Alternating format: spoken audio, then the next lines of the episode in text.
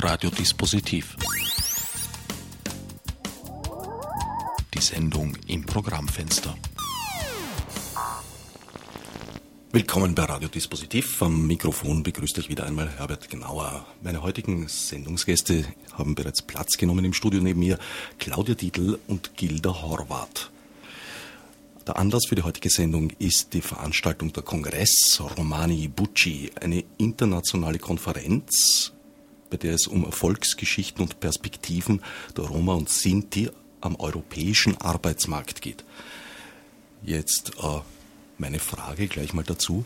Ich war erstaunt, wie ich den Titel der Veranstaltung kennengelernt habe und gehört habe, dass es äh, eine europäische Vernetzung gibt, speziell der Roma und Sinti um die Chancen auf dem europäischen Arbeitsmarkt eben zu behandeln.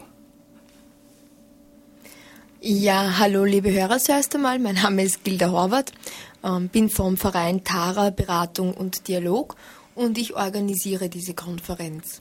Und gleich zur Frage, ja, es gibt eine europäische Vernetzung, die geht vom Europarat aus, die so etwas wie ein Roma-Parlament auf europäischer Ebene gegründet haben, das European Roma and Travelers Forum, wo aus über 30 Ländern Vertreter, Roma-Vertreter aus den jeweiligen Ländern drin sitzen. Die Vernetzung für diese Konferenz ist aber nicht über dieses Roma-Parlament passiert, sondern über meine persönlichen Kontakte, wo ich darauf geschaut habe, junge, dynamische Roma in aufstrebenden Positionen auch zu Wort kommen zu lassen. Seit wann gibt es das, diese Vernetzung? Wie lange gibt es das? Ähm, die Roma-Dekade, die 2005 begonnen hat, ähm, hat viel Geld investiert in die Qualifikation und Förderung von, besonders von Bildung junger Roma. Und ich würde sagen, eigentlich erst die letzten fünf Jahre verstärkt.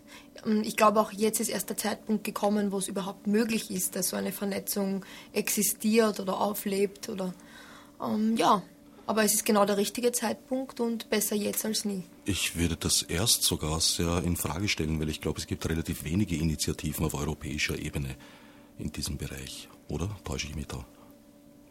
Ähm, relativ wenige Initiativen. Nein, es gibt ganz, ganz, ganz viele kleine, die aus ein Personen, zwei Personen oder einer Familie bestehen. Und in der Summe ist dann aber die aktivistische Arbeit gar nicht so wenig. Besonders am Balkan, da gibt es ähm, Städte und Dörfer, die haben gleich sieben oder acht Roma-Vereine, die für sie arbeiten. In Ungarn gibt es insgesamt über 2000 Roma-Vereine. Gut, im Österreich, Österreich im Vergleich hier gibt es circa 15. Naja, was ich meinte ist, dass da die Roma eigentlich früh dran sind im Vergleich zu, so, also ich glaube, so generell Bewegungen auf europäischer Ebene um den Arbeitsmarkt, äh, naja, weiß nicht, ob da schon viel auf ob Schiene man, ist. Ob man früh dran ist, eine Minderheit, eine sogenannte Minderheit mit 14 Millionen Menschen, mehr Roma in Europa als Österreicher, das muss man thematisieren. Diese Menschen haben keinen eigenen Staat. Da sind sie nicht relativ früh, sondern eh schon relativ spät dran. Naja, da könnte man jetzt einen Schlenker machen, weil ich hoffe auf die Auflösung der Nationalstaaten. Auch da wären dann die Roma und Sinti schon einen Schritt voraus, weil sie eine supranationale Vereinigung da bilden. Ja, aber ich glaube, sie sind sich dessen gar nicht so sehr bewusst. Sie reflektieren es nicht so bewusst. Sie wissen sehr wohl, dass sie nach Paris fahren können heute mit einem Rom auf Romanes sprechen können und er fühlt sich zugehörig. Ähm, aber so bewusst im Sinne von supranational und wir wollen einen eigenen Staat. So weit geht die Diskussion oder der Gedanke in der Community nicht. Die Veranstaltung ist öffentlich oder nicht? Ich habe da gesehen, es gibt eine Website bei Tara. Äh, wie ist die genaue URL? Um, ähm, www.tara.at geschrieben mit Theodor Heinrich Anton Richard Anton At heißt übersetzt Zukunft, da gibt es alle Infos zur Konferenz. Allerdings wären Sie jetzt schon reichlich spät dran, denn eigentlich sind alle Plätze bei der Konferenz glücklicherweise vergeben. Also offene Veranstaltungen, wo man einfach hinkommen kann, gibt es nicht. Man konnte sich dafür registrieren. Aus Kostengründen musste man das Ganze natürlich auf eine gewisse Teilnehmerzahl beschränken. Und ja, das sind beschränkt wurde es auf 80 Personen und die Plätze sind auch schon lange weg. Auf dem Programm stehen Workshops, Podiumsdiskussionen? Keine Workshops, äh, sondern es wird äh, drei Hauptthemen geben. Der Arbeitsmarkt heute, wo vor allem Fachexperten des Arbeitsmarktes sprechen werden. Haben oder warum haben Roma spezielle Bedürfnisse, wo ein Mix aus Menschen aus der Community und auch wieder Experten darüber spricht, ob Minderheiten und vulnerable Gruppen am Arbeitsmarkt spezielle Förderungen brauchen. Und in der dritten Gruppe präsentieren dann internationale Good Practice Projekte ähm, ihre eigenen Ansätze, was denn ein gutes Projekt ist oder was wirklich hilft. Und das spielt sich in welcher Form ab? Das sind äh, Podien, die besetzt sind und vor einem Publikum? Das sind, es gibt eben Vorträge und nach ähm, jeweils drei Vorträgen ähm, gibt es Möglichkeit eine einstündige Diskussion. So viel Platz haben wir eingeräumt. Wir sind auch sehr offen, weil wir, das ist Pionierarbeit und jedes Argument oder jeder Gedanke kann in die richtige Richtung gehen. Das heißt, wer jetzt interessiert daran ist, sich diese Veranstaltung anzusehen, sollte ganz schnell das Website tara.at, Tara mit TH aufsuchen und sich dort noch Flux registrieren. Es gibt eine Warteliste und auch die Info, ähm, man kann sich eventuell noch für den zweiten Tag anmelden, wo eben die europäischen Good Practice Projekte sich vorstellen. Das heißt, wenn jemand noch Interesse hat, ähm, ausprobieren zahlt sich aus und ähm, ein Platz auf der Warteliste, den gibt es sicher noch. Oder wer jetzt äh, keine Zeit haben sollte, die Veranstaltung ist morgen und übermorgen, das haben wir glaube ich auch noch nicht gesagt. Und wo genau? Die Konferenz ist also am 28. und 29. Juni im Bundesministerium für Arbeit, Soziales und Konsumentenschutz am Stubenring 1 im ersten Stock im Gobelin-Saal. Wir sind sehr glücklich, dass wir das Thema in so einem wichtigen Haus, in einem Ministerium auch platzieren konnten. Aber für alle, die es nicht zur Konferenz schaffen, es gibt am ersten Tag, Montagabend, den 28.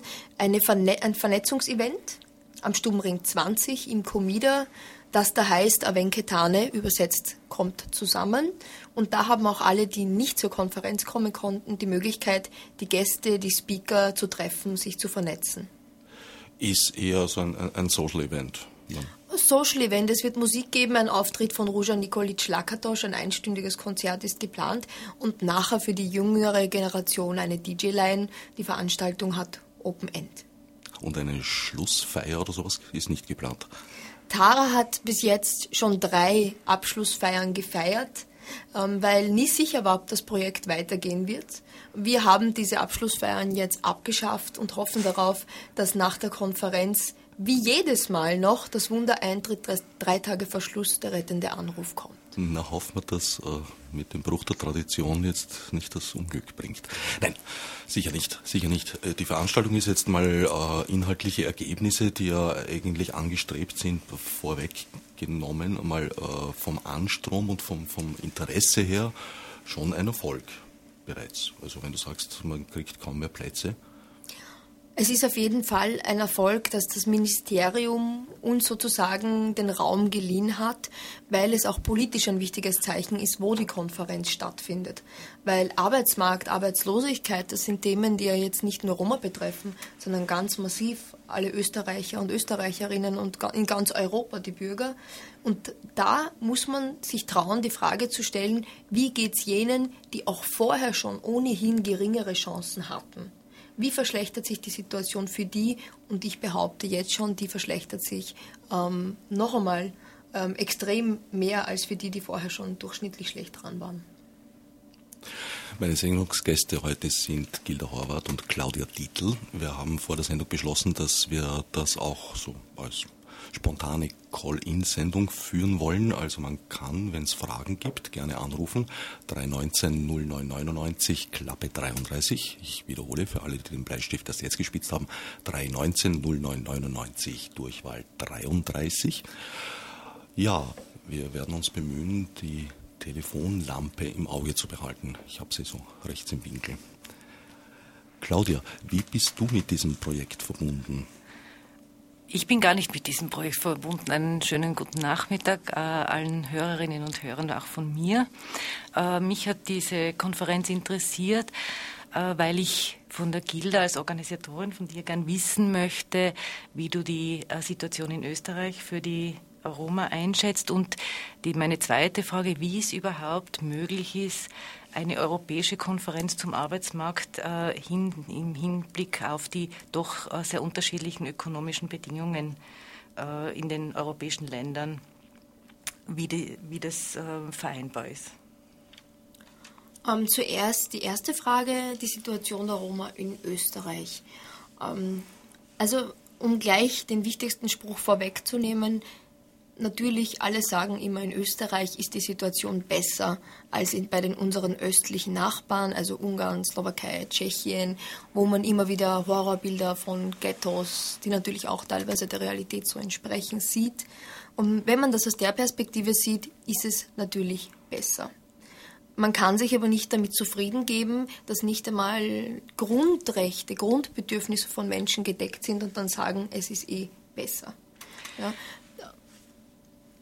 Hm, zur Situation muss man eine politische Sache ganz wichtig sagen.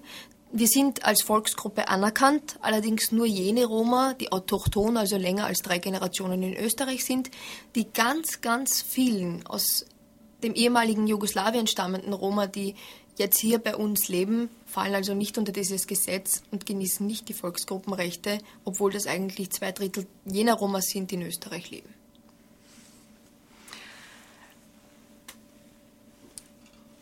Es ist sicher kein Zufall, ähm, dass ihr beginnt auch ähm, bei der Konferenz mit der Geschichte der Roma und Sinti. Äh, warum? Was war die Intention, das zu tun? Zur Konferenz gibt es nach der Eröffnung eine sogenannte Einführung. Die wird der Herr Marco Knutzen aus Deutschland machen. Das ist der Vorsitzende des Europäischen Zentrums für Antiziganismusforschung und er ist selbst auch ein Raum.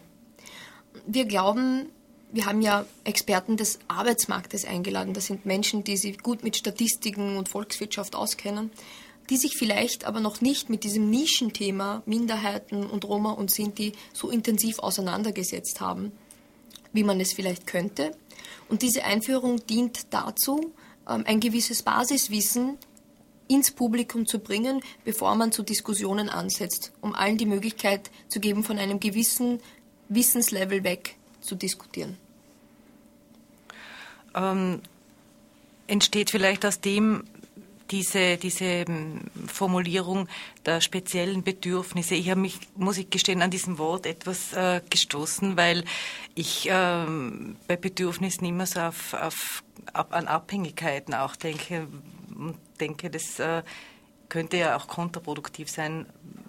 Warum spe spezielle Bedürfnisse? Oder worin bestehen die speziellen Bedürfnisse? Gut, die Formulierung spezielle Bedürfnisse ist absichtlich provokant gewählt, auch in der Version, das können die Hörer jetzt leider nicht sehen, davor in Klammer, warum haben Roma spezielle Bedürfnisse oder haben Roma überhaupt spe spezielle Bedürfnisse? Diese Grundfrage soll auf jeden Fall die Diskussion anregen, ob es welche gibt. Politisch gesehen ist die Frage aber deshalb so gestellt, weil die Roma, die hier leben, bekennen sich nicht dazu, Roma zu sein. Sie sind offiziell Serben, Mazedonier, Tschechen, Slowaken und so weiter.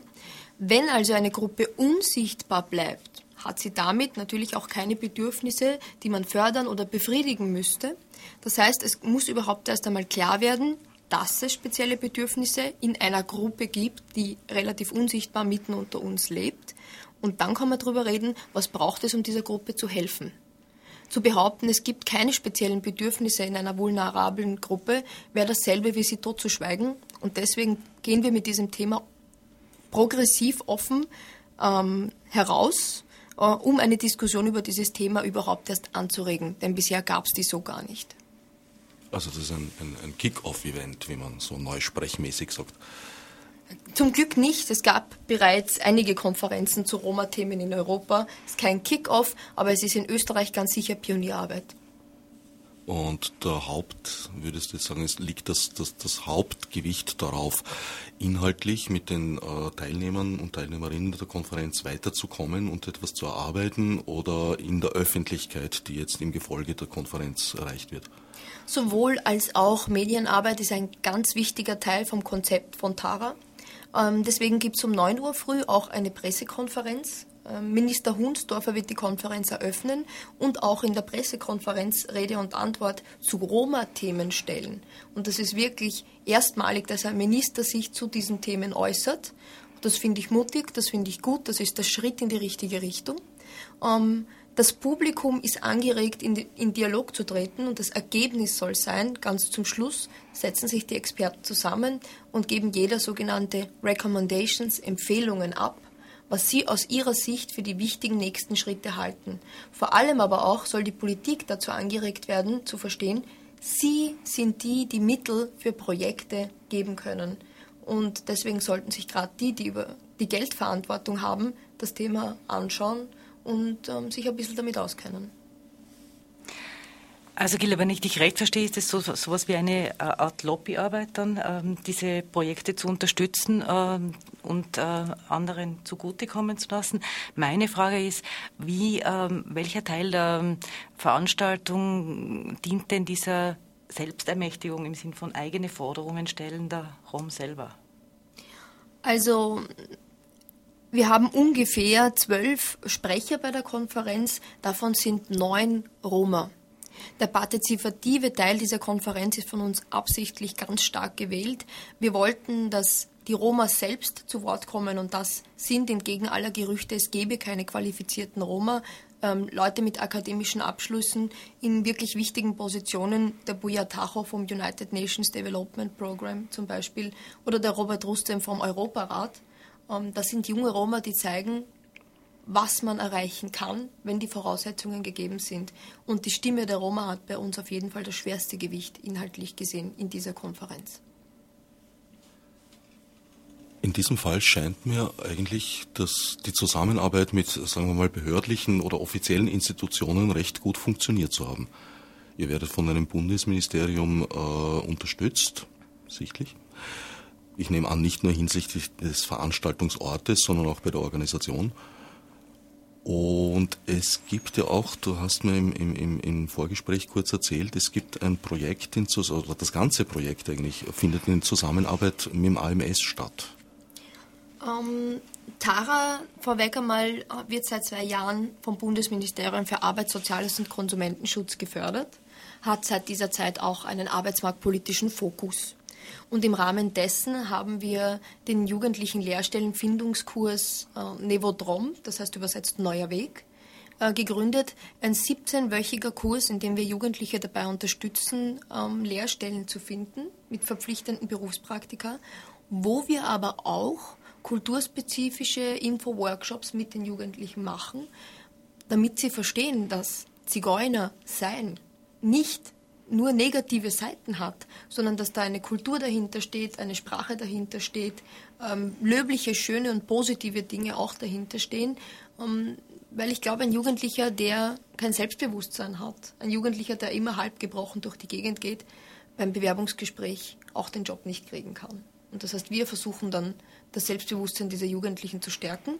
Und das machen wir in Kooperation mit dem AMS Jugendliche, ähm, auch deswegen, weil die Jugendlichen dann die Möglichkeit haben, vom AMS Geld zu bekommen für diesen Kurs, weil wir finden es auch wichtig, Jugendliche, die in einer sozialen Notsituation sind, dass man dann nicht sagt, okay, kommt zu uns, verbringt eure Zeit bei uns, aber ihr kriegt nichts dafür. Arbeitet, ähm, aber gleichzeitig wissen sie nicht, wo sie sich was zu essen kaufen können. Und deswegen finde ich das auch zielgruppengerecht so.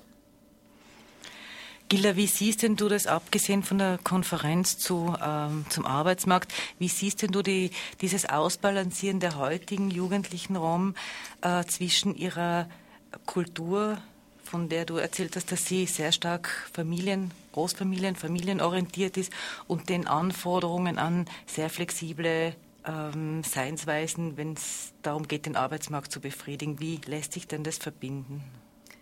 Die Situation der jungen Roma in der heutigen Generation von 15 bis 20, auch 25 Jahren, die haben es extrem schwer.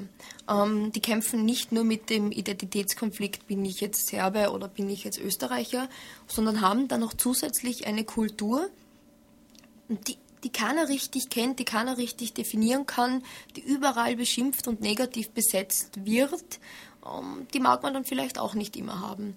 Ähm, was wir wissen, ist auf jeden Fall, dass 80 Prozent aller jungen Roma verleugnen, Roma zu sein, wenn es ins Bewerbungsgespräch geht, wenn sie nach ihrer, ihren Wurzeln gefragt werden. Und das können wir auf jeden Fall mit Sicherheit sagen. Naja, aber das wird wahrscheinlich auf einer Erfahrung fußen. Oder ist es ein Vorurteil, glaubst du? Ähm, wir haben bei Nevodrom Firmenkooperationspartner gesucht ähm, und haben gesagt, wir haben Roma-Jugendliche, die Praktika suchen. Und es war, wir haben fast keine Partner gefunden. Im Jahr darauf haben wir auf Wunsch der Jugendlichen einfach nur noch gesagt, Jugendliche suchen Stelle für Praktika. Und auf einmal hat es funktioniert.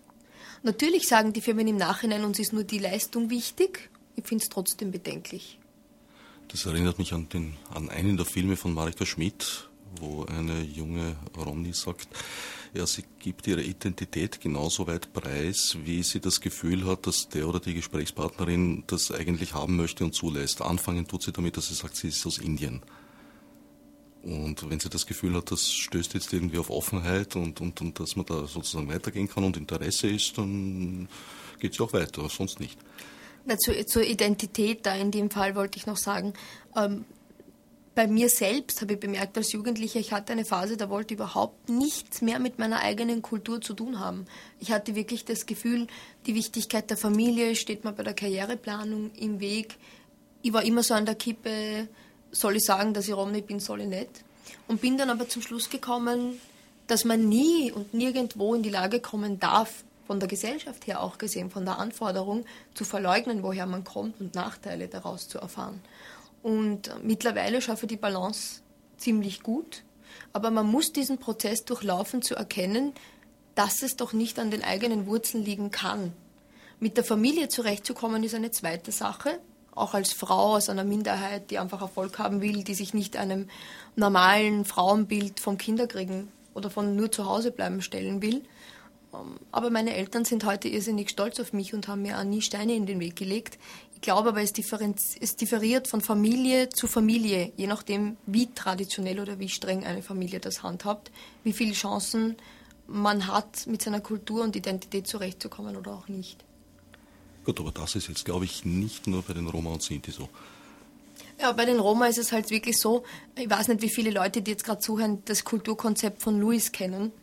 Ähm, das heißt, da wird einfach nur unterschieden zwischen Kulturen, die sich gerne passiver verhalten und Kulturen, die sich gern aktiv und multiaktiv verhalten. Und da liegt die westliche, also wo die, die zentraleuropäische Kultur von Österreich genau auf der gegenüberliegenden Seite von der Roma-Kultur. Es gibt komplett verschiedene Grundwerte. In der österreichischen Kultur ist das Individuum wichtig, der individuelle Erfolg und so weiter. In der Roma-Kultur wird zum Beispiel alles im Familienverband entschieden. Einzelne Entscheidungen beeinflussen eine, eine ganze Gruppe und das ist ein kollektives Denken. Und ähm, ich glaube, auch das bringt Konflikte, wenn ein Mensch versucht, sich in eine fremde Arbeitswelt zu integrieren. Es geht Ihnen, also soweit ich ähm, das beobachten konnte, in der Roma-Community auch sehr viel um äh, den großen Respekt gegenüber den Älteren. Also etwas, was ich eigentlich sehr bewundere. Das existiert so in dem äh, Umfeld, in dem ich aufgewachsen bin, gar nicht. Jetzt ähm, hast du sehr äh, interessant erzählt, dass, dass ähm, dieser fehlende Respekt von Vorgesetzten auch oft ein Grund ist, warum äh, junge Rom sie nicht so leicht tun mit Lehrstellen. Ähm, in unserer Kultur, in der Roma-Kultur, hat die ältere Generation einfach Respekt verdient. Man spricht ältere Personen immer mit Respektsnamen an, die übersetzt sowas in der Richtung wie Onkel oder Tante wären. Man äußert sich nicht laut, man redet nicht so viel zurück. Es ist einfach ein gewisser Respekt vor einer Generation da, die einem den Lebensstandard geschaffen hat, in dem man jetzt leben darf. So wird das gesehen. Und diese Jugendlichen werden auch aber im Gegenzug von den Älteren als erwachsen und reif und vernünftig und mitspracheberechtigt angesehen, schon teilweise mit 12, 13 Jahren. Jetzt gehen diese Jugendlichen mit 15, wo sie sich wirklich schon als Mann in unserer Community fühlen, teilweise vielleicht auch schon eine Frau haben. Oder als starke Frau. Oder auch als starke Frau natürlich. Ähm, zu diesen Lehrstellengesprächen und ähm, auch viele Österreicherinnen, die zuhören, wissen sicher, wie es den Lehrlingen beim H&M oder beim Hofer geht, dass das, und dass der Ton relativ rau ist. Und da haben wir das Feedback von Chefinnen, die uns gesagt haben, die, das Mädchen war super, die hat gut mitgearbeitet, ich musste ihr nur zweimal was erklären. Und das Mädchen hat über dieselbe Erfahrung gesagt, die war so bösartig und so respektlos und hat mir andauernd so beschimpft und ich glaube, die mag mich nicht. Es ist ein und die gleiche Situationsbeschreibung aus zwei verschiedenen Perspektiven. Das Mädchen hätte die Lehrstelle gekriegt, wollte sie aber nicht mehr haben, weil sie gesagt hat, ich lasse mich, ich lasse nicht jeden Tag so mit mir reden. Das heißt, es, es, lag am Ton, jetzt, jetzt nicht unbedingt an der Tatsache, dass die Chefin da irgendwas moniert hat und verbessert haben wollte, sondern es lag wirklich, es was lag hat sie wirklich, falsch gemacht? Es lag wirklich am Ton. Es ist bei uns wirklich so, dass man die Stimme gegenüber älteren Personen nicht erhebt, man hat Respekt, aber auch die Jugendlichen, die mit zwölf dastehen, werden respektvoll behandelt. Es gibt eigene Gerichte, eine Verhaltensweise hat Auswirkungen auf mehrere Leute, man hat einen Ruf, ein Gesicht zu verlieren. Und dann kommen sie in diese Lehrstellenwelt, wo es halt teilweise wirklich extrem rau zugeht. Ähm, und das ist ihnen zu viel. Diese Erfahrung machen sie dann zum ersten Mal und fragen sich, was ist da los? Weißt du zufällig, was da konkret das Problem war? Das war ganz, äh, äh, bei den Mädchen. Was die Chefin falsch gemacht hat in der Behandlung, weil eigentlich hat sie, hätte sie das Mädchen die Chefin war, behalten. Die Chefin, war, die Chefin war recht gestresst. Es war ein Tag mit sehr vielen Einkäufern und es ging um Pullover zusammenlegen. Und die ist hin und hat einen Pullover auseinandergeschmissen und hat ihn halt sehr schnell vor mhm. ihr wieder zusammengelegt und gesagt, so musst du das machen. Mhm. Ja, und, und, und das mag jetzt nicht, nicht so laut werden, wie sie es war, aber in einem stressigen Betrieb, das kommt in jedem Betrieb Kannst du es probieren, unser Limiter sei vor, dass das auf Sendung geht dann. Ja. Vielleicht habe ich es mit Kopfhörern allerdings, also doch ein bisschen okay. vorsichtig. Mich erinnert das ein bisschen an die Anekdote, die der Paul Watzlawick in einem seiner Bücher erzählt, äh, so vom unterschiedlichen Empfinden. Da geht es um äh, Distanzen und da erzählt er die Geschichte auf einem Rennplatz in Indien oder irgend, weiß man, möglicherweise auch Cricket, weiß ich nicht. Auf jeden Fall seien dort gehäuft Menschen äh, rücklings über ein Geländer gestürzt und hätten sich dabei äh, auch durchaus verletzt. Und auf Nachforschungen haben ergeben, dass das auf ein unterschiedliches Distanzempfinden der Inder und der Briten zurückzuführen war. Indischen Gesprächspartner haben eine größere Nähe gesucht, was die britischen Gesprächspartner und ihnen äh, dazu bewogen hat, einen Schritt nach hinten zu machen. Und das hat den Inder oder die Inderin wiederum bewogen, einen Schritt nach vorne zu machen. Das ist unwillkürlich gegangen und dann war offensichtlich ein blödes Geländer dort im Weg, wo dann alle paar Monate mal einer oder eine runtergefallen ist. Kann man das vergleichen? Nein, die Claudia schüttelt den Kopf. Also ich habe nicht den Eindruck, äh, das ist auch das, was ich ähm, in der Gesellschaft von äh, vor allem Roma-Frauen immer sehr schätze. Das ist einfach ein ganz anderer Würdeumgang miteinander. Also das ist tatsächlich nicht wirklich so vergleichbar. Meine Frage wäre eher, ist diese, diese Arbeitsmarktpolitik tatsächlich, oder anders mal gesagt, was, was für Nischen könnte es in dieser Unvereinbarkeit eigentlich geben? Also ich glaube, dass es der Grundmentalität der Roma gut entsprechen würde, sich im Unternehmertum ähm, zu betätigen. Die Roma haben einen anderen Zeitbegriff. Ähm, Sie fangen vielleicht nicht um 8 Uhr früh an, aber wenn etwas wichtig ist, sind Sie bereit, auch bis 3 Uhr früh dafür zu arbeiten. Ähm, Sie sind keine Menschen, die auf Amtszeiten viel Wert legen oder auf E-Mails, dafür umso mehr auf persönlichen Kontakt. Sie sind begeisterungsfähig und aktiv und sind irrsinnig gut in der Mundpropaganda und in der Vernetzung und auch im Organisieren, wo einfach immer sich Leute finden, die mithelfen. Und es zeigt sich auch bei mehreren Projekten, eins davon wird auch bei der Konferenz präsentiert, ähm, dass das Unternehmertum anscheinend irgendwie am besten das Grundfeeling aus der Roma-Community widerspiegelt und dass das genau das Richtige ist, die Selbstständigkeit, nämlich nicht unter einem Chef zu arbeiten, für sich selbst zu arbeiten, die Arbeitszeiten selbst bestimmen zu können, aber auch mit der Bereitschaft zu Mehrleistung. Ich meine, es ist ja nicht so, dass, dass, äh, dass dieses Vorurteil sich jemals bestätigt hätte. Roma sind seien arbeitsscheu. Das ist ja nicht wahr. Die sind brillante Händlerinnen und Händler immer schon gewesen, äh, bis dorthin, wo man es verboten hat, schlicht und ergreifend. Äh, die Frage ist, ähm, äh, es gibt ja tatsächlich, also das ist ja nicht nur ein Klischee, sondern viele Roma haben ja tatsächlich ganz, ganz viele ausgeprägte Talente. Das wird als Klischee vernutzt, ist aber tatsächlich so. Es gibt brillante Musikerinnen und Musiker, brillante Malerinnen, Maler, Filmemacherinnen. Äh, also das würde sozusagen eher dann diesem Selbstunternehmerinnentum entsprechen. Also der Handel und die Kunst sind ganz sicher die zwei Bereiche, wo Roma brillieren. Ich kenne etliche junge Roma, die können irrsinnig gut präsentieren, irrsinnig gut verkaufen, sind rhetorisch irrsinnig begabt und, und sprechen blumig und auch sehr charismatisch. Und natürlich im Künstlerbereich Harry Stoiker, Django Reinhardt, Elvis Presley war ja angeblich ein Sintotsch. Ja.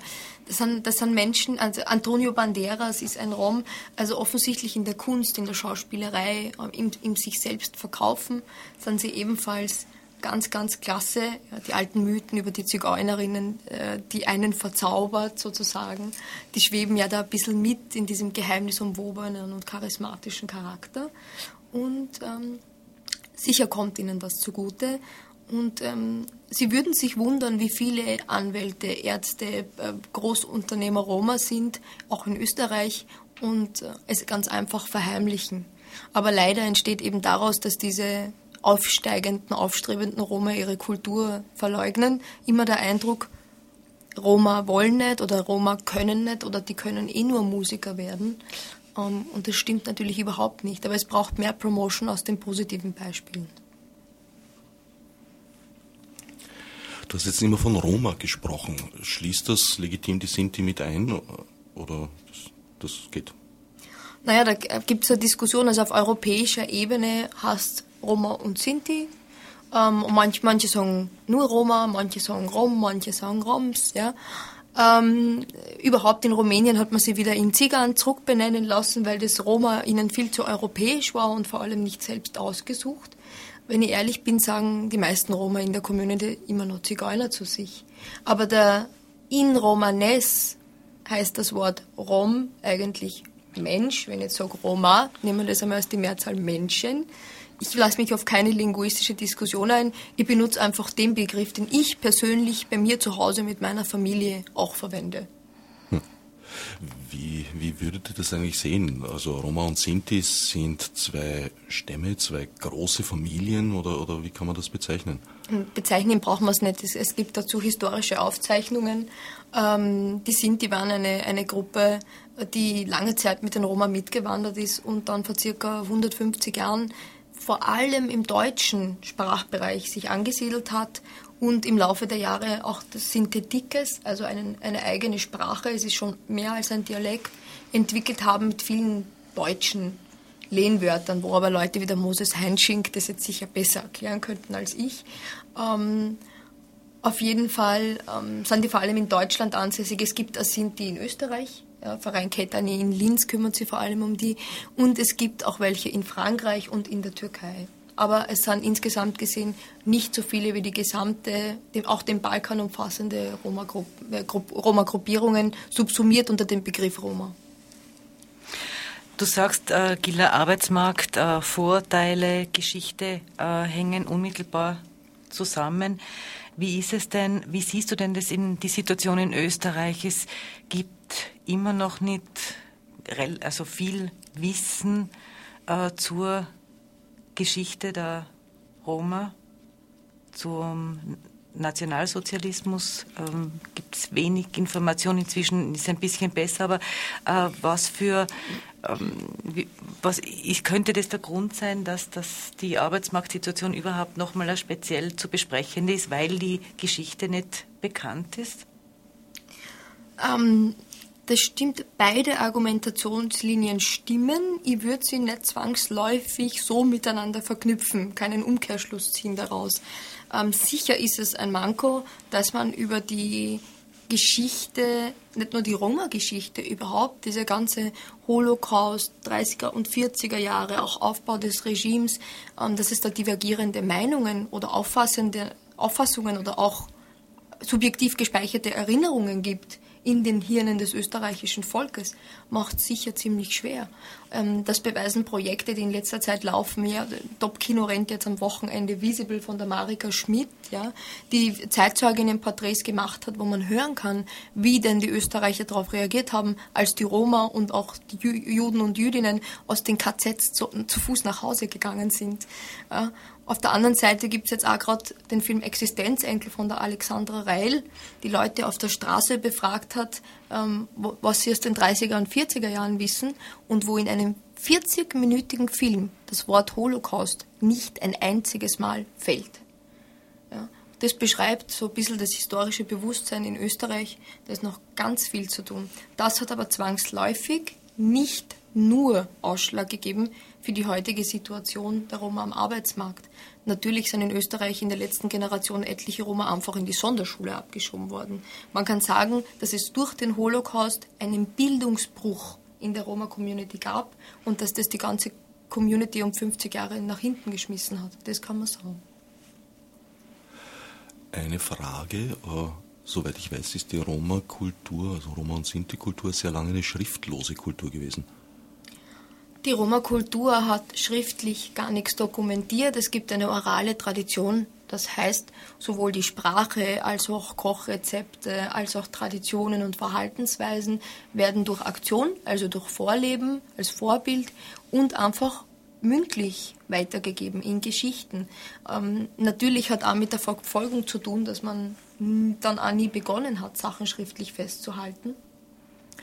Ähm, muss aber sagen, hab das, ich habe das zu Hause bewusst, ich habe das Schreiben nicht vermisst. Ich habe Schreiben gelernt, ich bin ja halt Journalistin, ich kann es mittlerweile, ähm, aber ich habe es in meiner Kindheit nicht vermisst, dass ähm, ein Schwerpunkt auf sinnlicher Erfahrung liegt, auf dem etwas miteinander lernen, etwas miteinander erleben, das Essen als Familie zu zelebrieren. Ähm, das verleiht einem Kind sicher Soft Skills und, und eine gewisse ähm, Stabilität, eine innere, die später sicher kein Nachteil ist. Du sagst, dass es in deiner Kindheit nicht vermisst. Wann hast du Schreiben und Lesen gelernt? Also lesen konnte ich dann mit fünf und schreiben dann halt so wie jedes andere Kind ab meinem sechsten Lebensjahr. Nur in meiner Familie zum Beispiel muss ich sagen, das sind relativ selten einmal eine Zeitung am Tisch gelegen, die zu lesen war oder dass man jetzt viele Bücher im Haus gefunden hätte, das überhaupt nicht. Natürlich 300 Familienfotos, aber nicht ein Buch. Also die, die Abbildung äh, auf Fotos spielt in der, in der Rom-Kultur schon eine Rolle. Naja, Fotos, ich meine, Fotos gab es ja erst ab einem bestimmten Zeitpunkt, nicht wahr? Aber ähm, auch, auch davor gibt es dokumentiert, dass Roma irrsinnig begabt in der Richtung des Zeichnens und Malens waren und ähm, leider muss ich sagen, wenn man heute nach alten Fotos sucht, wird man eh schon nur noch relativ selten fündig. Ich wünschte, sie hätten mehr dokumentiert, als sie es getan haben. Oder ich wünschte, es wäre weniger verbrannt in einer gewissen Epoche. Ja. ja, was nicht nur die Fotos, sondern zum Teil auch die Akten betrifft. Ja. Wie wir in Marika Schmidts Filmen gesehen haben. Eine Frage zu den ähm, unterschiedlichen ähm, Situationen in den europäischen Staaten. Es werden ja auch ähm, NGO-Arbeiterinnen von ähm, Skopje kommen, aus der Schutka, dem, dem, der größten äh, Roma-Stadt Europas. Da gibt es ein NGO, das mich sehr erschreckt hat. Das äh, kam mir vor wie vor 20 Jahren, also wirklich keine Computer, gar nichts. Also die Frage, äh, wie wird denn bei der Konferenz umgegangen mit diesen, mit diesen unterschiedlichen ökonomischen Bedingungen? Also gerade mit diesem Verein, das ist das Projekt und der Verein Umbrella. Die arbeiten in der Schutka und dort leben ca. 45.000 Roma. Das ist wirklich die größte Roma-Stadt, Roma-Siedlung in Europa. Aber zu denen haben wir mit der Volkshilfe einen ganz besonderen Bezug, weil die Volkshilfe dieses Projekt ähm, immer wieder auch finanziell unterstützt hat, sie auch hierher eingeladen hat für Kooperationen. Ähm, das sind keine großen Beträge gewesen, ja, so circa 2000 Euro. Aber man kann sich nicht vorstellen, was das in dieser Schuttger hilft. Da gibt es keine Bleistifte, da gibt es keine Blöcke zum Schreiben. Da fehlt es wirklich am aller, aller nötigsten. Und die 2000 Euro sind dort viel, viel mehr wert im Vergleichskaufwert. Und ähm, es war uns wichtig, dass die auch zu dieser Konferenz kommen. Und Leute, die an der Konferenz beteiligt waren, beziehungsweise äh, Sprecher, Sprechende auf der Konferenz sind, für die haben wir auch natürlich die Reisekosten und, und den Aufenthalt übernommen. Mhm. Und ähm, die, das Zweite ist, es werden ja vor allem in Deutschland, ähm, es ist die Situation ganz drastisch, relativ viele Roma-Familien abgeschoben. Abgeschoben in Länder wie Serbien. Äh, wie ist es dann trotzdem möglich, auf einer, auf einer äh, europäischen Ebene zu sprechen, sozusagen? wenn diese schlimmen Geschichten passieren? Ah, gut, da muss ich jetzt ein bisschen von der, von der Roma-Vernetzung weggehen. Ähm, der G8-Gipfel, den gibt es auch jedes Jahr und jetzt treffen sie sich wieder zum großen Finanzgipfel, obwohl es etliche Aufstände gab, Erdbeben, Naturkatastrophen, das Öl am Golf von Mexiko immer noch läuft, aber man muss ja trotzdem arbeiten, denn wenn wir ob aller negativen Ereignisse immer in eine paralysierte Trauer verfallen würden, dann könnte man gar nicht mehr arbeiten. Und es ist schon schwer genug, in Zeiten wie diesen optimistisch zu bleiben. In meinem Job fahre ich nicht auf Urlaub, sondern ich besuche jedes Mal, wenn ich ins Ausland fahre, Plätze, wo die Menschen zu wenig zu essen haben. Ähm, das heißt, man muss weitermachen, eh, völlig egal, welche Situation irgendwo ist, völlig egal, wie schlimm das ist, was wo passiert. Wenn wir nicht doppelt so viel arbeiten in diesen Situationen, wird sich daran nichts verbessern. Und äh, der Vertrag, den Deutschland geschlossen hat mit dem Kosovo, diese Familien wieder zurückzuschicken, das ist eine absolute Frechheit. Das, ist, das, das, grenzt für mich bald an Völkermord. Deswegen, weil Menschenrechtsorganisationen wie die OSZE belegen können, dass es für einen Romen achtmal höheres Risiko gibt, im Kosovo umzukommen, wie in welcher Form auch immer, als für einen anderen Mitbürger. In diesem ganzen Kosovo-Konflikt zwischen Serben und Albanern und Bosnier waren die Roma an vorderster Front Kanonenfutter für alle, weil die wollte keiner haben. Und das wird übersehen. Und es ist unmöglich, Menschen, die jetzt seit zehn Jahren oder über zehn Jahren zum Beispiel in Berlin leben, wo die Kinder teilweise Serbisch nicht mehr gelernt haben, wieder zurückzuschicken. Und das könnte man jetzt wieder vernetzen, auch mit dem Fall Arigona. Aber so weit müssen wir ja wohl nicht gehen. Ja, Respekt zu deinem Optimismus, muss ich sagen. Vielleicht ist das das, was du vorher angesprochen hast mit passiv und aktiv. Du scheinst mir da weitaus aktiver, während ich mehr so dieser, wie soll ich sagen, ein bisschen resignativen Haltung zuneige, die der Brecht in diesem berühmten Gedicht. Was ist das für eine Zeit, in der sein Verbrechen ist, ein Gedicht über einen Baum zu schreiben? Zuneige. Na gut, ich werde mal ein Beispiel nehmen an dir, hoffentlich. Naja, Beispiel, das ist äh, äh, passiv. Ich meine, es ist schon traurig, wenn man den Zara Menschenrechtsbericht, den Zara Jahresbericht anschaut, wie oft man bei einem Fall stehen sieht, das und das ist passiert, eine Schlägerei, eine Diskriminierung und es gab sieben Zeugen und keiner hat eingegriffen. Also Zivilcourage ist definitiv noch etwas, wo die Österreicher und Österreicherinnen noch lernen können. Ja, nicht nur. Ich glaube, dass die Zivilcourage auch also du hast es schon vorher angesprochen, bei unseren östlichen Nachbarn noch weit mehr gefordert ist zurzeit. Östliche Nachbarn, ja, da gibt es mehrere, aber ich möchte Ungarn, nehme ich einmal an, ist da an vorderster Front mit ähm, 14 Morden innerhalb von zwei Jahren. Ähm, das ist eine erschreckende Zahl. Es ist auch erschreckend, dass ähm, der sogenannte Unfall in Tatar St. Görgi, wo jemand äh, einen Mann und seinen Sohn das Haus angezündet, die wurden rausgejagt und draußen hat schon jemand gewartet und sie mit, einer, mit einem Gewehr hingerichtet. Und die Leichen, die im Schnee, es war kalt, es war Winter, lagen. Und dann kam die Polizei und hat gesagt, das ist ein Unfall. Die haben das Blut übersehen, ähm, die haben das Gewehr, äh, die Tatwaffe, die gefunden wurde, übersehen. Polizeichef wurde dann suspendiert und 24 Stunden später sitzt er wieder im Amt. So viel zur Korruption bei Nachbarn. Nicht, dass es in Österreich keine gäbe, aber das ist eben ein Fall, der an die Öffentlichkeit getreten ist, ähm, dass die ungarische Garde, ähm, die Jugendpartei sozusagen oder Jugendorganisation von der Fidesz, ähm, zu 500 in ein Dorf mit 300 Einwohnern geht und sich auf die Straße stellt und wartet, ob sich wer raustraut das ist eine Frechheit, obwohl die verboten sind. Und dass die jetzt in den letzten Wahlen wieder zugelegt haben, das stimmt mich nicht happy und erinnert mich an 1933. Nicht nur ich. Ja, wir sind mit der Sendezeit jetzt so ungefähr zu drei Vierteln vorüber. Ich möchte euch nochmal vorstellen, Gilda Horvath und meine inzwischen zur Moderatorin avancierte Gästin, Claudia Dietl. Die Veranstaltung, über die wir sprechen, die Konferenz heißt Romani Bucci und findet morgen und übermorgen im Bundesministerium für Arbeit, Soziales und Konsumentenschutz in Wien statt.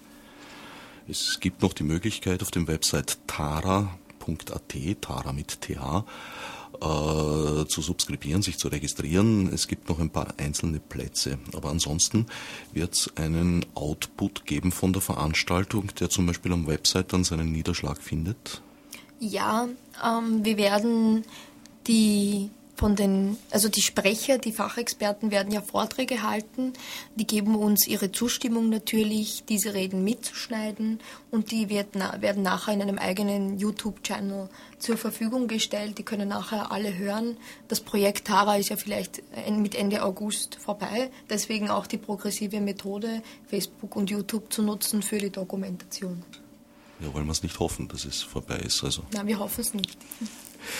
Ihr seid also so richtig Web 2.0 mäßig multimedial unterwegs, das finde ich toll.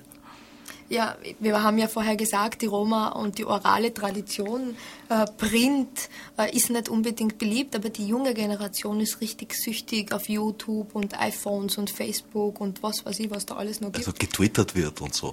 Ja, getwittert im Moment noch nicht, weil zu wenig Zeit, aber auf Facebook ähm, haben sich ähm, die Hälfte aller Gäste schon vorher einer Gruppe für die Konferenz angeschlossen. Das haben wir so getestet und die Leute haben wirklich reagiert und ich habe mittlerweile 640 Freunde auf Facebook und adde jeden Tag circa 20. Also das Thema offensichtlich findet doch eine gewisse Zielgruppe und Öffentlichkeit. Selbst Facebook hat manchmal sympathische Eigenschaften, aus meiner Sicht jetzt.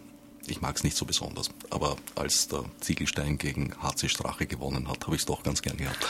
Ja, Urlaubsfotos von mir gibt es da drauf keine, aber viele Infos zu Roma-Themen und auch meine Sendung ähm, Radio Kaktus, die wöchentliche, das einzige österreichische Roma-Magazin wöchentlich, gibt es auch auf Facebook äh, zu hören, jeden Freitag 20 Uhr. Also ähm, mich anadden. Ich adde euch auch und dann könnt ihr es hören. Oh, das könnte sein, dass du dir jetzt was Furchtbares antust. Die Ad-Community wächst lawinenmäßig. Also ich kenne schon wieder Leute, die, die da wieder aussteigen und sagen, oh, das ist mir explodiert, das kann ich nicht mehr weiterführen. Ja, Facebook, das wäre eine andere Diskussion. Da hast du völlig recht. Dafür fehlt uns jetzt die Sendungszeit.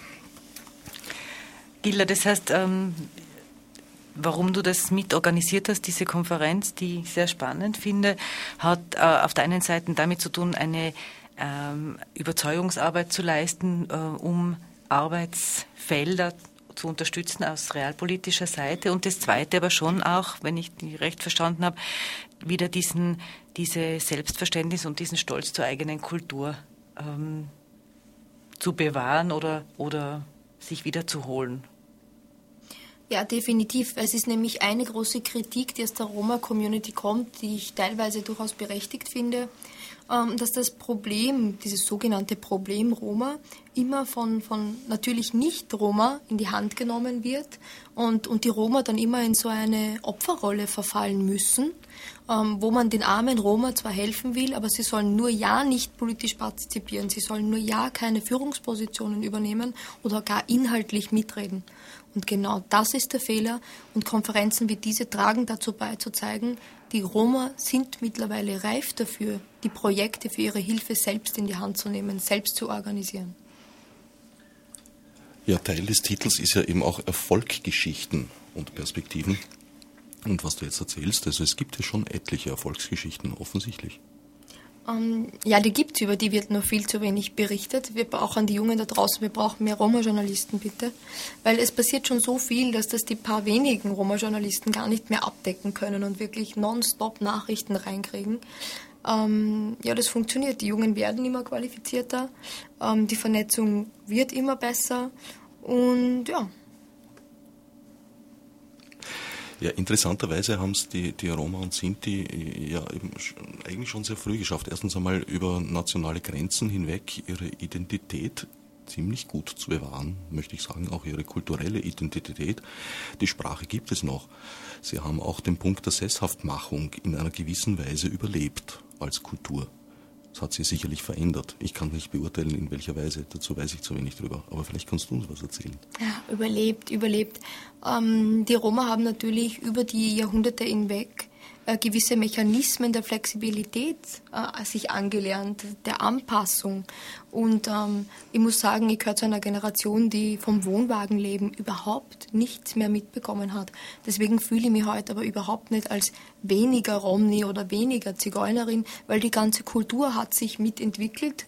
Und ähm, ja, um Gottes Willen, nur weil die Österreicher nicht mehr mit Kutschen fahren, sondern mit Autos, hat sich ihre Kultur Jahre nicht verändert. Doch. Und ja, vielleicht die Schnelligkeit der Kultur, die Transportkultur, der Wirtschaftsaufschwung oder so. Das ist alles ein großes Ganzes. Auch ja, natürlich ein großes, großes Ganzes. Aber mich persönlich in meiner eigenen, in meinem eigenen Empfinden stört es nicht, dass ich nicht mehr im Wohnwagen lebe, dass also auch meine Mutter nicht mehr getan hat. Ähm, ich persönlich spüre den Einfluss nicht. Aber definitiv gibt es evolutionär gesehen eine gewisse, eine gewisse vermehrte Fähigkeit zur Anpassung und zum Flexibelsein. Ich habe ein bisschen eine Kritik auch an diesen Begriff Erfolgsgeschichten, weil für mich das zu sehr nach äh, Rechtfertigung klingt, äh, nämlich nach einer, die verursacht ist von der sogenannten Mehrheitsgesellschaft. Das heißt, man arbeitet im Grunde genommen dem entgegen, äh, diesem Vorurteil, Roma seien ich weiß nicht was, arbeitsscheu, nicht arbeitswillig, nicht anpassungsfähig, qua, qua, qua. Äh, Im Grunde genommen ähm, sucht man dann sozusagen ja doch wieder ähm, die, den, die Beseitigung der, eines, einer, einer Misere, die verursacht wurde durch eigentlich die Schuldigen, die die Vorurteile aufrechterhalten, weil das ist ja auch ungebrochen, versucht man dann wieder sozusagen sich, sich dagegen zu wehren? Rechtfertigung. Also es ist schon so, dass bei den meisten Konferenzen aus gegebenem Anlass gejammert wird, getrauert wird, darüber gesprochen wird, was für Probleme es nicht gibt. Und relativ selten kriegt man die Leute und die Zeit und hat die Ressourcen, um über Problemlösungen zu sprechen. Ähm, ich sehe das ganz praktisch. Wenn es ein Problem, eine Problemstellung gibt, an der man arbeiten muss, ähm, dann hinterfrage ich nicht, ob das eine Rechtfertigung gegenüber irgendeinem Vorurteil sein könnte, das überlasse ich Philosophen, ähm, sondern arbeite eher daran, ähm, dass das Bild, das ja total verzerrt ist. Es wird immer über die negativen Dinge, Dinge gesprochen und über die positiven nicht. Und ich finde es viel weniger Rechtfertigung als einfach positiven Aktivismus, diese Stories in ein besseres äh, Licht zu rücken und zu zeigen, dass es überhaupt gibt. Weil wir, die wir hier sitzen, sind vielleicht kultursensibel und ein bisschen gebrieft mit dem Thema.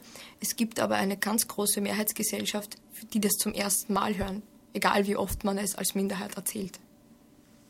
Ja, aber eine provokante Frage, wird es dann nicht die guten und die äh, schlechten Rom produzieren? Die guten und die schlechten Raum, die gibt es genauso wie die guten und die schlechten Österreicher, die ja. guten und die schlechten äh, Franzosen. Das ist eine grundphilosophische Diskussion, was denn jetzt gut und was denn jetzt schlecht wäre. Gut definiere ich danach, wie viele Menschen in irgendeiner Form von etwas positiv profitieren können. Und wenn meine Handlung oder meine Aussage, ähm, etwas ins positive Licht zu rücken, anderen Menschen hilft, ja, dann kann jemand Rechtfertigung dazu sagen, man kann es aber einfach nur positiv nennen. Ich glaube, die Claudia meint jetzt weniger, das, das als, ein, als Tatsache zu sehen, also dass es die halt gibt, sondern äh, die Möglichkeit zu geben, das als Argument auszuspielen. Doch das erinnert natürlich wieder sehr stark an die 30er Jahre. Ne? Aha.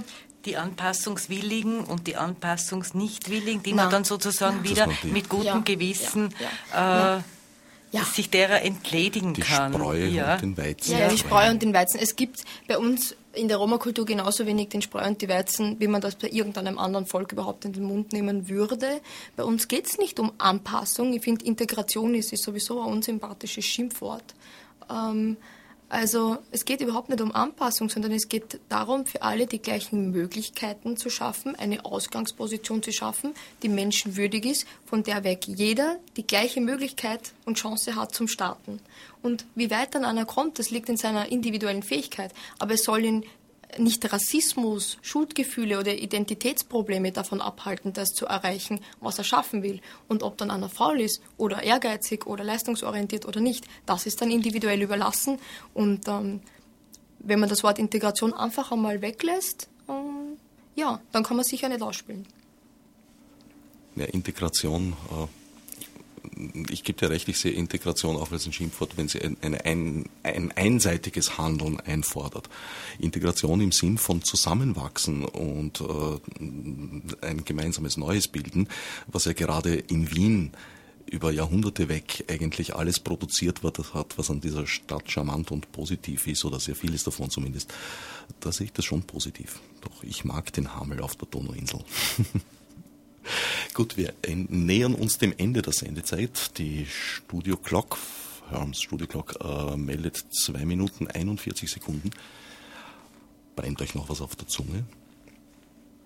Ja, was brennt mir auf der Zunge? Natürlich. Also für alle, die es nicht zur Konferenz schaffen, noch einmal die Einladung. Am Montagabend ab 18 Uhr, Stubenring 20 mit Ruja Nikolic Lakatos. Das Vernetzungsevent Avenke Dane, Come Together, kommt zusammen, wird ganz sicher sehr nett und dort hat man noch einmal die Möglichkeit, mit einigen von den Fachexperten der Konferenz zusammenzukommen. Ja, und ansonsten möchte ich schon noch gern was loswerden, nämlich dass im Herbst Wahlen sind und ähm, dass ich hoffe, und dazu stehe ich auch ganz offen, dass, ähm, dass diese Konferenz nicht unbedingt mit beeinflusst und das, was nachher passiert. Und an die Politiker vielleicht noch, ähm, ja, solche Projekte sind wirklich unterstützenswert. Keine Angst vor Stimmenverlust. Das ist eine Nische, wo ihr euch noch profilieren könnt. Also probiert es. Unser Sendungsgast mit dem flammenden Schlussappell, Gilda Horvath, moderiert hat Claudia Dietl. Sendungsverantwortlicher Zeremonienmeister war Herbert Gnauer.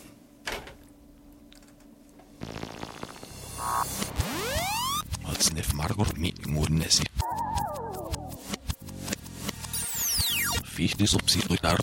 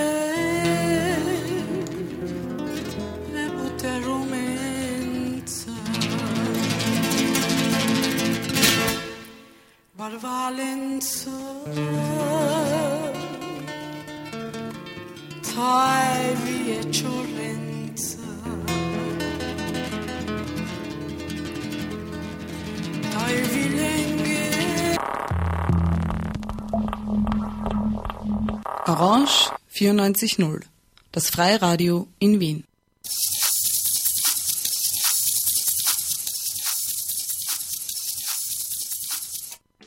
Das Kunstfestival Lost in Vienna feiert das große Finale mit der Filminstallation Tales from the Vienna Underground und der szenischen Textinstallation Der schimmelnde Pfennig.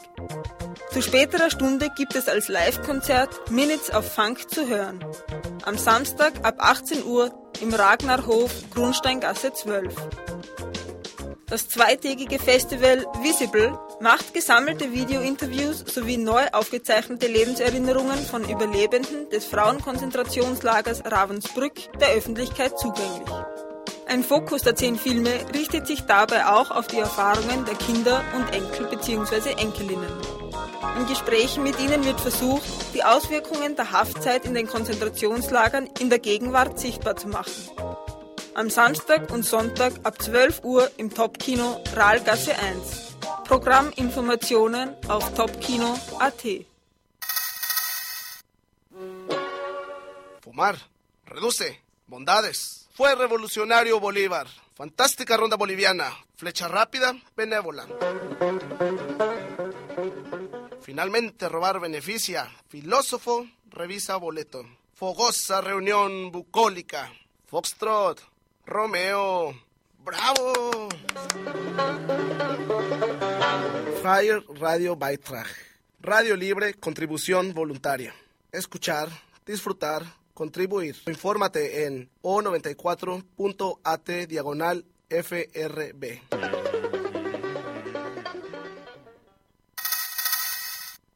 16 Uhr, Radio Borderland. 17 Uhr, صدای آشنا 18 Uhr, Radio Dersim auf Kurdisch und Sasaki. 19 Uhr 30, Roj FM. Roj FM. 20 Uhr, Anarchistisches Radio. 21 Uhr, Radio Balkan.